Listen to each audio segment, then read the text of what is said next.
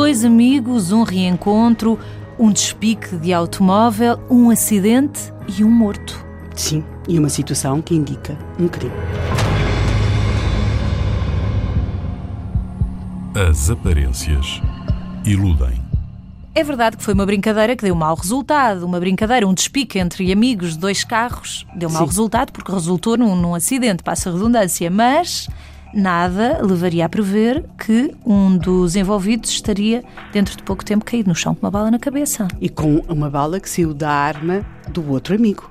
Mas não houve uma discussão. Não houve uma discussão. Houve e um despique, houve um carro a bater no carro de um desconhecido, o desconhecido foi buscar uma, uma esferográfica para tomar nota dos elementos, porque ele, porque Os culpados deram-se como culpados. Sim, o culpado não, não levantou qualquer problema, disse que assumia ali Não houve os- ferimentos de maior. Não houve, quer dizer, o Daniel está um bocadinho ferido, está Mas quem morreu foi. Manuel. Sim, e é assim.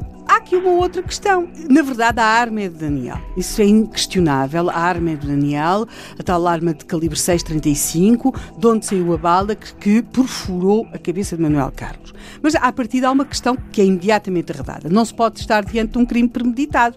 Porque, na verdade, o dono da arma ia, naquela noite, regressar à, à sua localidade, Mesão Frio, depois de ter estado no Porto com o irmão e umas amigas, E não se viam há muito e, tempo. e- e nada, nada levava a supor que ele ia encontrar o Manuel Carlos. Mas é o próprio Manuel Carlos, quando, eles- quando o carro do Daniel para em Hermesim da meia da noite, ele ouve uma voz a chamar por ele e é aí que aparece o Manuel Carlos. Portanto, o Daniel não estava, mesmo que tivesse alguma coisa que tivesse ficado contra daqueles tempos de escola, algum ódio, alguma raiva. Ou alguma conversa que tivesse sentido conversa, entretanto. Ele não estava nada a pensar em encontrar o Manuel Carlos naquela noite.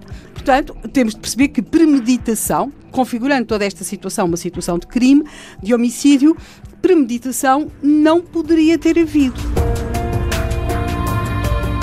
Depois temos uma situação que é, na verdade, o Manuel Carlos tem uma bala na cabeça e essa, essa bala saiu da arma do Daniel. Teria sido uma conversa que tiveram, entretanto, nessa curta Eles viagem têm, até ao sim, acidente. mas terá tido de ser uma conversa muito curta e muito esclarecedora. Foram 5 km. Porque foram 5 a 6 quilómetros, não foi mau, ainda mais, ainda por cima iam ali naquele despique, quer dizer. Portanto, há aqui toda uma série de dúvidas em torno disto, dizer, como é que isto pode ter acontecido, o que é que levou a isto, quer dizer, tem- tinham os dois uma boa situação, um é aspirante de finanças, o outro trabalha na hidráulica, quer dizer, há aquele homem que entretanto é condutor do outro carro que ficou amolgado e que diz que estava a tratar de uma situação de acidente e que quando vira já com a esferográfica na mão para tomar nota dos elementos, tudo tinha mudado, já, já não era um acidente, já não era nada disso, mas era, era- parecia ser um crime.